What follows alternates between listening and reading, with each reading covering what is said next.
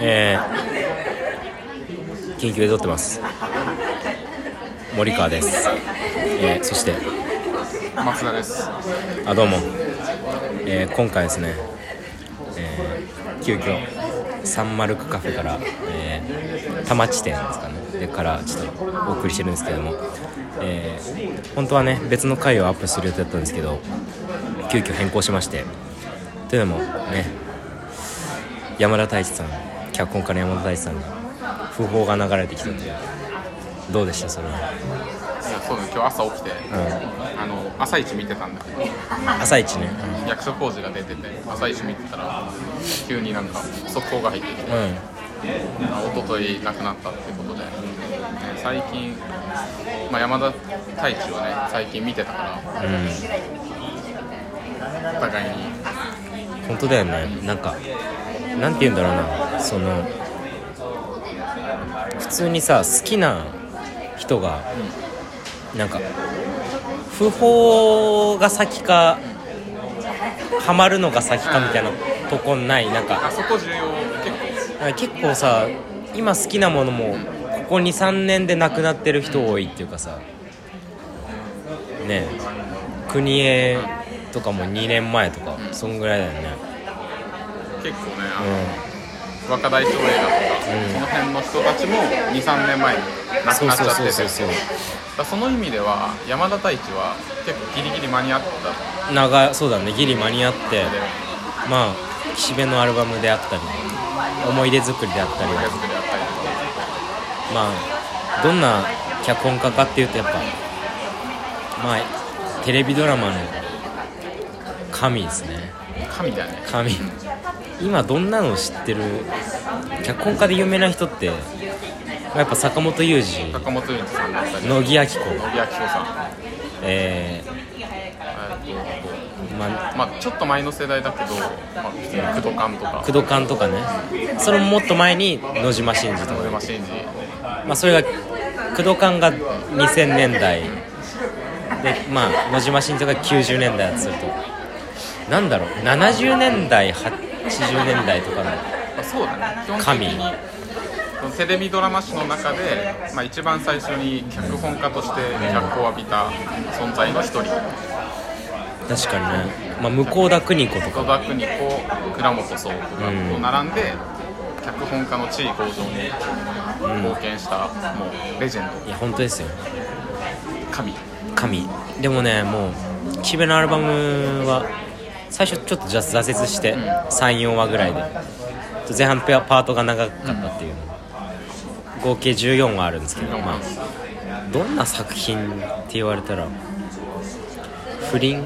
まあ表向きだけ撮ったら不倫、あの主人公のあの主婦平凡な主婦を演じる八千草薫さんがまあ、突然家に電話がかかってきて謎の男から、まあ、その男と不倫をしてしまうという物語だかが、まあ、当時その不倫みたいなのがなかったみたいドラマとかのホームドラマっていうジャンルはなん。か今も今に続くまであると思うんだけど結構最初からドラマ史の中でホームドラマできてそうだね。テレビドラマのほなんかこう意義みたいなのでやっぱホームドラマってね長いしまあね寺内貫太郎一家とかあそうそう向田邦子あの向田邦子さん。うん。だけどまあいや改めてやっぱ、岸辺のアルバムってやっぱその、ドラマ界のやっぱマスターピース的な評価があるじゃない。本当になんかなんて言えばいいかな。これわかんないけどいい悪いは別としてなんかこれは見見とかなきゃダメだよって一番なんか言う言える作品な気がする全全作品の中で。なんか「北の国から」とか今見ててめちゃ好きだけどなんかなんかドラマを心なんか志すなら一番見なきゃいけないの。岸辺のアルバムなんじゃないかって思う。なんかうん。なんでだろうね。なんかなんでかなって考えてた時にね、うん。まあ、別にそのねそのフリーホームドラマでさ不倫みたいなのを取り入れたみたいなのもさ、まあ当時としては新しかったんだろう。けど、うん。それ自体をもってなんか1位なのかっていうと多分そうじゃない。と思うまあそうだね。いやでもなぜかわかんないけどなんか凄みみたいないや凄みがあっあいやそうだね。なんかうん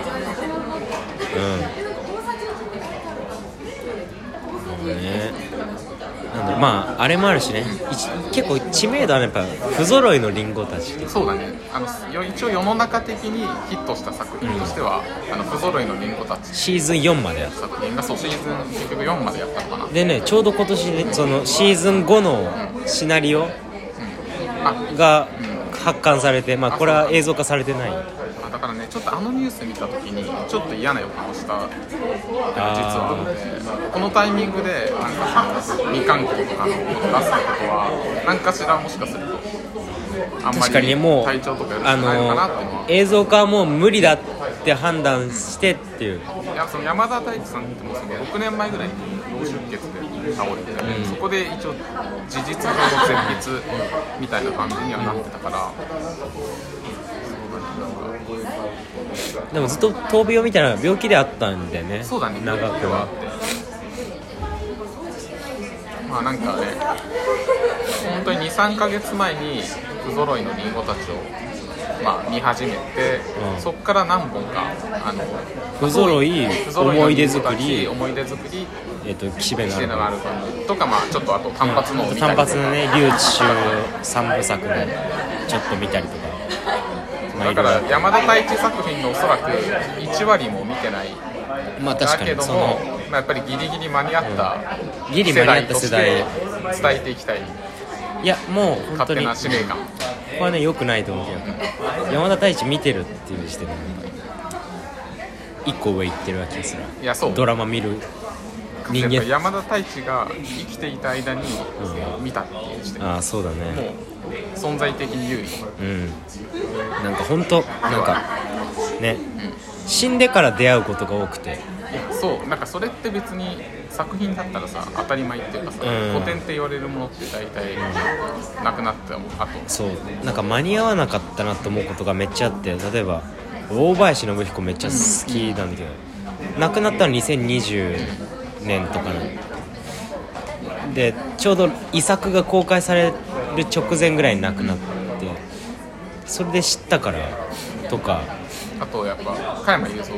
そうだね加山雄三も歌手活動引引退して退から好きになってしまうっていう、うん、若大将事実上の死というか、うん。その歌わない若大将は違うからね。若大将はやっぱ歌と船だ。な、うん、うん、どっちも失ったわやそう。で田中邦衛に関しても知ってたけどやっぱ好きじゃなかったから俳優として。なんか不潔っていう理由で好きじゃなくてそのあの60年代青大将やって70年代にその東映の仁義なきとか仁義なき戦いとか入りだから。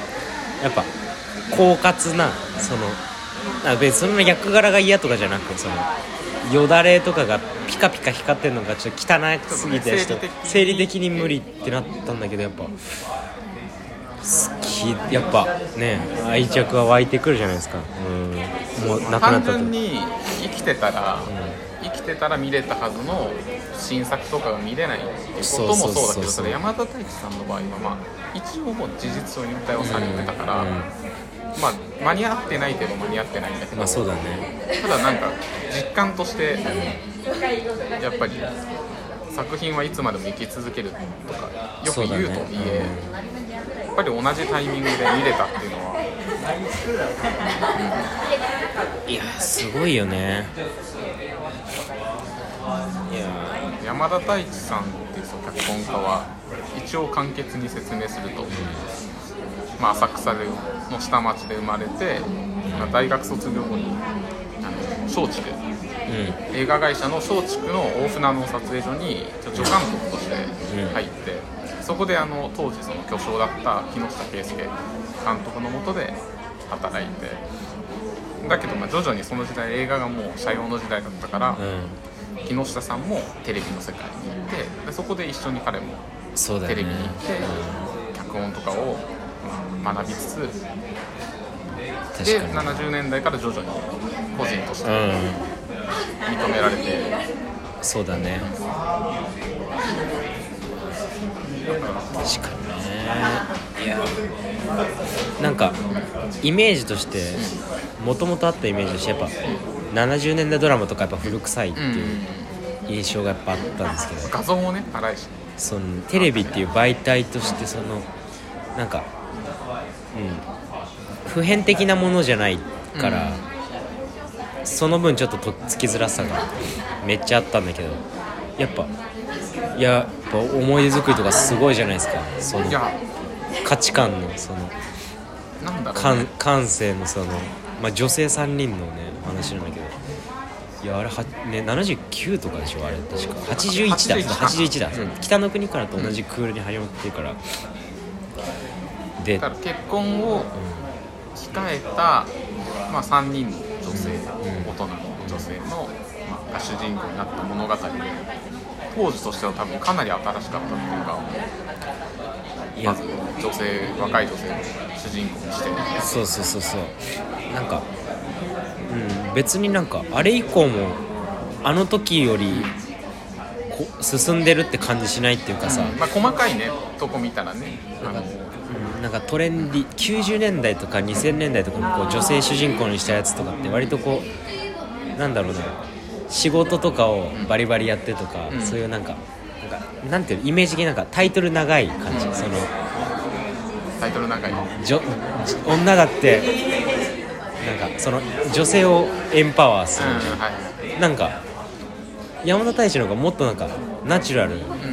というか。だからなんか言い自方良く然なんだよねないかもしれないけどまず無理してるうんじゃないけど。そうなんか。90年代とかの例えばあのドラマの主人、女性主人公で、まあ、東京ラブストーリーの赤成香とか、ロンバ系の、まあ、南さんとかもそうだけど、なんていうか、うんまあ、自立した女性像みたいなのを示すっていう意味では分かるんだけどその行き行き過ぎてるっていうかそうだね。サバサバじゃなくなってる、うんそうだよね。なんかそういうズケズケになっちゃうところが。なんかマーベルで女性のキャラが出てきてみたいな。すなんかわかんないけどすなんかフェミニズムみたいなのを推進する上でなんかそそういうことなのかみたいなのはあって、うん。なんかそのもうちょっとなんかあのね巧妙にやらないといけなくないかみたいななんかそんな。男性として女性としてっていうより、なんか人間としてどうなのみたいな。あそうそうそう。だからそこが雑になっちゃって、うん。雑になっちゃう。なんか本人も言ってたよやっぱそのあの捉えどころない人格として全人間描きたいみたいな。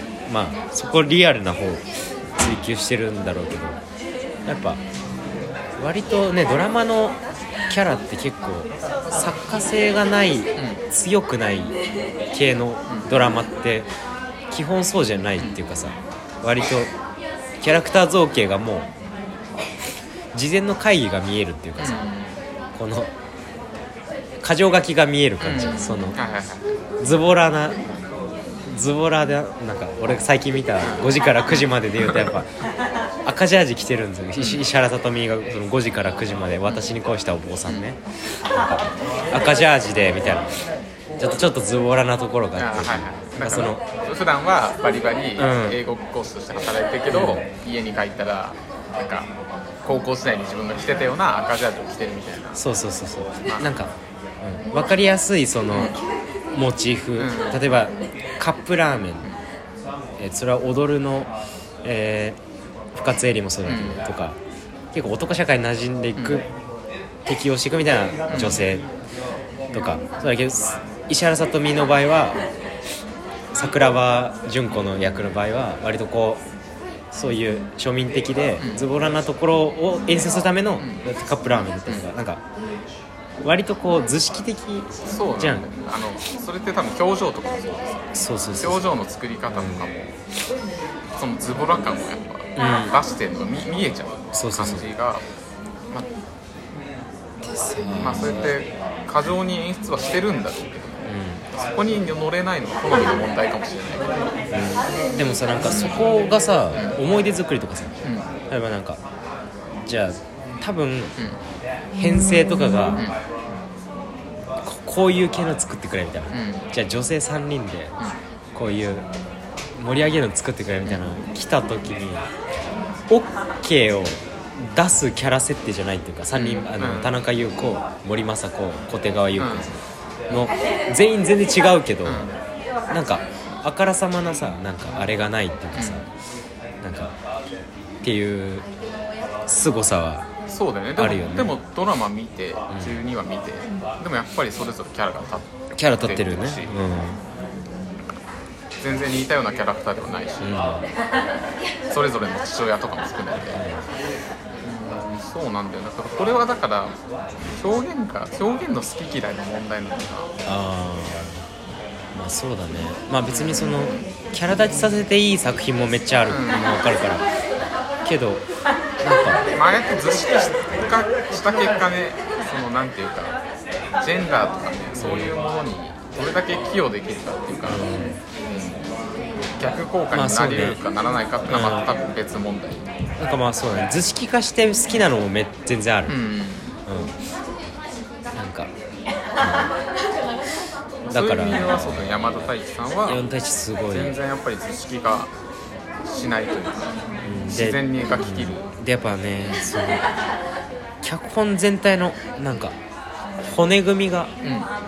完璧な感じがする。うん。なんか最終的に終わって全貌が見えた時。もう美しい骨組みが見えてうんああこれすごいわっていうかなんか。そうね物語の枠組み。をう描く美しさそのキャラクターの造形とかだけじゃなくて。んいやーそうだね。そう。やっぱうん。どんぐらい知ってるんだろうねみんなね。だから俺らもね見なきゃいけないしね。いやそう。まだまだ見てない作品もたくさんあって。ツイートしますか。改めてうん。山田太一。ちょっと最近離れてた離れてたからでも俺本いっぱいある読まなきゃいけないんだけどね。無声映画界とかもあるけど。無声映画界サイレント映画論。サイレント映画論もやらないといけないから確かに。ただその収録する拠点が今のところない。のでそれがかなり問題点。俺らが収録をしない理由ですよね、う んまあどうしようかじゃあ。僕もラジオサークルの人間じゃないんで。じゃないし俺ももう部費払ってないし 5年生だし。まあそうだね。え山田太一。まあ、と見るとしたら早春スケッチブックとか。そうだね。だからまず皆すまずみ見てないから。何を見てほしいかっていうのは言った方がいい、なんだろうね。まあ、大学生ならやっぱ不揃いのリンゴたち、やっぱ確かに。あのねめっちゃそのまあ女性の話だけど、こう割とやっぱ優れた脚シナリオというかドラマ脚本家やっぱその時代にコンシャスであ,、あるっていうのはやっぱあるんじゃないですか。野島真司は90年代だしでもなんか俺らはやっぱ野島真司は101回目のプロポーズを一番評価してるじゃないですか、うん。やっぱ。そね。そのなんかって考えるとこう野島真司の方が時代に意識的になりすぎた結果こっちとしての評価が低くなっているっていう。その社会的には高いじゃん。高校教師とそうだね。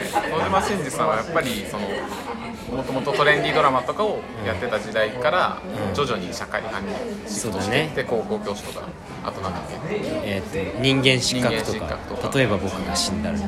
もう、ああいうセンセーショナルなうものを扱った作品で評価されていた作家だけど僕たちの見解だと101回目のプん、やっぱロポーズがそうだね。一番うん。野島真司に101回目のプロポーズに向けて上がっていって上がってって。そこからちょっと下がっていくっていうのがあるかも、うんなんか暗すぎる。そうなんだよねやっぱりなんか。暗いもの、うん、悪趣味の時代じゃん悪趣味。90年代。悪趣味。カルチャーの時代。小島真二とでもやっぱ山田太一って結構つながりがあって。うん山田太一の娘さんが、まあ、テレビ局のディレクターをああそうだね。されてる方で小島真二の101回目のプロポーズの一番有名な武田鉄矢の「僕は死にません」っていうのを山田太一の娘がうん。考えたうん。演出して考えたっていう。それすごい奇話だよね。あってあなたが好きだからっていうね。あれすごいシーンじです。うんバカにしちゃいけない。かバカにしちゃいけない。あのドラママジで面白いから。あれで泣くんだから。あれで泣くから。美しすぎて。いやーそうだね。だからその確かに。結構山田太一さんはなんかずっと言い続けてることになんかその今の人間人たち人間たちはその死者死者たちを思い出す時間みたいな失ってるみたいなのがあって、死者たちがすぐ忘れられてるみたいな、まあ、そういったものをなんか死者を思い出す蘇らせるっていう感性をもっと人間にとって大事なものだからってことを言い続けてそっかその意味でやっぱ101回目のプロポーズはまさにね確かにね。これちょっとネタバレになっちゃうかもしれない。死者に関する話だよね。階段なんだようん階段。い階段ものだと思うんだけど、や確かにね101回目のプロポーズは確かに偉人たちの夏とつながるとこつながるでしょ。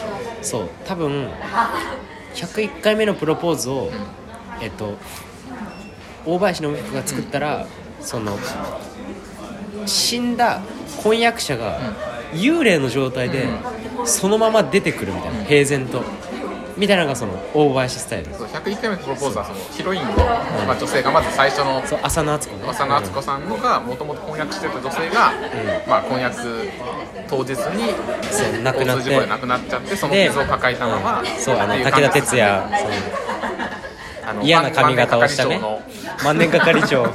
万年係長にうん。なんか恋されて「あなたが好きだから」って言われてっていうその物語汚だけどいのみたいなね。武田鉄矢にね。だけどあれもそうだねまさに。なんか。いやそう。確かにそう。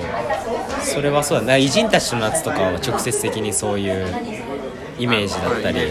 やっぱあのえっと、えっと、80年代に山田さんが日本「日本の面影」っていう作品を撮ってて、それはあの小泉八雲。ああ小泉役もあのでなんちょっとどういう作品かわかんないけど、まあ怪談を怪あの怪談とか話を集めたん。外国人の、彼のなんかあのドラマを撮ってるんですけど、それもなんかまさに結びついてるっていうか。浅野敦子のまず見た目も結構幽霊っぽい。ああ幽霊っぽいね。確かに白装束が似合う。白装束似合うしなんかな髪の長さが長いって言ってもさちょっと貞子の長さ不気味な不気味な長さ。うん。なんか1話目のそのお見合いのシーンでなんか服みたいに着てると思うんでそれとかまさにおお湯輪みたいな。浅野敦子は変な笑い方する。変な笑いブハみたいな。ブハみたいな。品がないんで浅野敦子の笑い方まあ確かに幽霊っぽいね。101回目のプロポーズはなんか階段だと思うんですよ。うん。じゃあ見てると思う山田太一の山田太一。チルドレン。チルドレンなのかなっていう。確かにね、まあ、山田太一といえばやっぱでも TBS だったり NHK との割と関係がやっぱ深いよ。うんそう。でもでも結構いろんな局で撮ってる。フジテレビとかだとソーシャルステージブックで撮ったりとか残ってなかったりするのもあるしね。配信とかでね。もう見れないからね。アフォリスト。そうだね。アフォリズム。山田太一さんは結構あの同時代の人には珍しくて割とそのなんていうのかなヌーベルバーグとかそういったちょっと前衛的な表現が嫌いな人で、当時同時期のその松竹に入社した時もあの大島渚とか。松竹ヌーベルバーグのそう吉田喜寿とかいたんだけどもうその辺は嫌いとまで言ってて、うん。やっぱ自分はそういうなんか破壊だけして、その後に何も築き上げないみたいな表現は好きじゃないってことで。あそうなんだ。でなんか日常の方に行くんだけどでも一方でその言葉の世界みたいなものは信じて好きだからその間にある言葉と現実の間のアフォリズムみたいなものを結構いやすごいねセリフの力が。いやーもういや俺やっぱね岸辺のアルバムいやな何が一番？まあだから大学生の人に最初に見てほしいってなったら不揃いのうん。三流大学生の三流ね大学生のね。そう。あの時代はそうだから、えっと、大学の進学率も高まってきて、まあ、昔みたい問に大学に行ってる人行ってない人っていうよりは、う大学生の中で、いやでもねそう。正直俺最初興味持ったの。うん不揃いのリンゴたちの1話があの YouTube に上がっててこれ違法だけど。それをちょっと見たらあまりにもなんかイメージと違いすぎて最初すごいじゃん。そのその中井貴一があの三流大学なんだけどとあと国際工業大学って三流大学に入ってでこうなんかパーティー医学生たちのパーティーに入ってでなんかそのそう医学部の人がなんか司会してではこちらが東京大学医学部。でこちらが慶応大学医学部みたいな。あと順天堂順天大学部みたいな。で今からなんかゲームしますみたいな。楽しんでくださいみたいな男女で。女子はあなんだ普通の大学女子大とか。の人で。でこう風船ゲーム。風船を男女でペアになってあのこう抱き合って割るっていうゲームから始まってあれやばかったちょっとねこれはねうん。なんか生々しさがうおってなってめっちゃ気になって山田大志だしそれ見てほしいよね。1話の。で、うん。あの不揃いのリンゴたちの良さはあのサザン多すぎるっていやそうだねあのしつこいサザンが。多分、パブリックイメージだと「愛しのエリー」って曲とやっぱその不揃いの物たちっていうのがくっついてると思うんだけど、あみんなそれを楽しみにして多分見ると思うんだけど、あまりに多すぎてちょっと胃もたれになってきてする、まあ、それがさ多分配信できない要因だと思うんだけどさ、うん。サザンいっぱいあるから。でも本当ね何でもサザンだもんね。何でもさまずその始まりのそのあの風船ゲームの時風船ゲーム。いきなりサザンの「イナセナのコモーション」から始まって、コモーション、うんまあ、オープニング映像とともに、まあ、その劇が始まってその後もだから断るごとに流れてそう、あの柳沢慎吾が出てくるんだけど、うん、柳沢慎吾が3人主演男が中井貴一時藤三郎あの柳沢慎吾。柳沢慎吾がまず30代学生の男の子たちでで女の子も3人出てきて、うん。えっと、石原真理子、えー手塚さとみ中島中島翔子。さんが出てて、えっとまあ、手塚さとみと石原真理子が看護学生で、うんそう看護学生。中島翔子は？えっとねまた女子大なんだ女けど子大のそれはまた別でね別で問題があってまあ、その抱えてて。みんなの群像劇って話なんだけど柳沢慎吾が、まあ、いつも家で親に反抗しているんだけど、親に反抗してで2階に登って自分の部屋に入って曲をかけるんだよラジカセかなんか。でそれも全部サザンオールスターズラジオからもサザンだしクラブ行ってもサザクラブでサザンって踊ってるンであの1話2話とか特にその LE がちょっとあまりにもすぎるというかそうそうそう。その終わりがね もう直でさ物語と結びつけてさそのそのなんかうん。まあ女の子のね女の子が出てきてそうそう高橋ひとみがね。高橋ひとみが出てきて中井貴一の前に「エリーエリー」っていうのがなんか続くっていう。そうね。でま新宿の歌舞伎町のかなんかの風俗店のね話ああのなんなんだっけ？あれああいうとこなんて言うんだっけ？えっとね。当時流行ったっていう。えーっとパンパンパンチラなんとか。えっとノーノーパン喫茶とかでもあれノーパン喫茶じゃないんだよ。あじゃなかのったっだって別室連れてってけあそうかそうか。普通にマッサージとかしてたから多分なんかリフレ的うなん。そういう系のサービス。ああいうのがね結構もろ出てきたりする。そうそうそうそうなのよ。結構すごいよだからね一番目見た時は割となんかえぐいことやっていくのかなえぐいことやってる。でもなんかもし今の人が見るんだったら一番まあテンポはいい。ってういうか、ん。やっぱり若者向けのドラマ、うん。で大学生だったらもちろんその「不揃いのリンゴたち1」見てほしいし社会人になり始めましたって人だったら「不揃いのリンゴたち2」を見ればそうあの会社に入るところになる。その人生がこれからねバイブルにななってあの島耕作みたいなね。島耕作。課長課長になったら課長島耕作で。そういうもう、うん、それついてくる。そうそうそう。っていうのがあるからすごい大学結構その時期的には就職とか。うん。就職の就話とか。職とかの時期の話だからいやーぜひ見てほしい。それはねマジで。でどうすか？改めてじゃあ今度やりましょう。山田太一改めて公開にしましょう。じゃあこんな感じしますか？はい。はい、ノー編集で出します。はい、ということで、えー、増田さんとラジオ真珠でした。お相手は森川と松田でした。明日。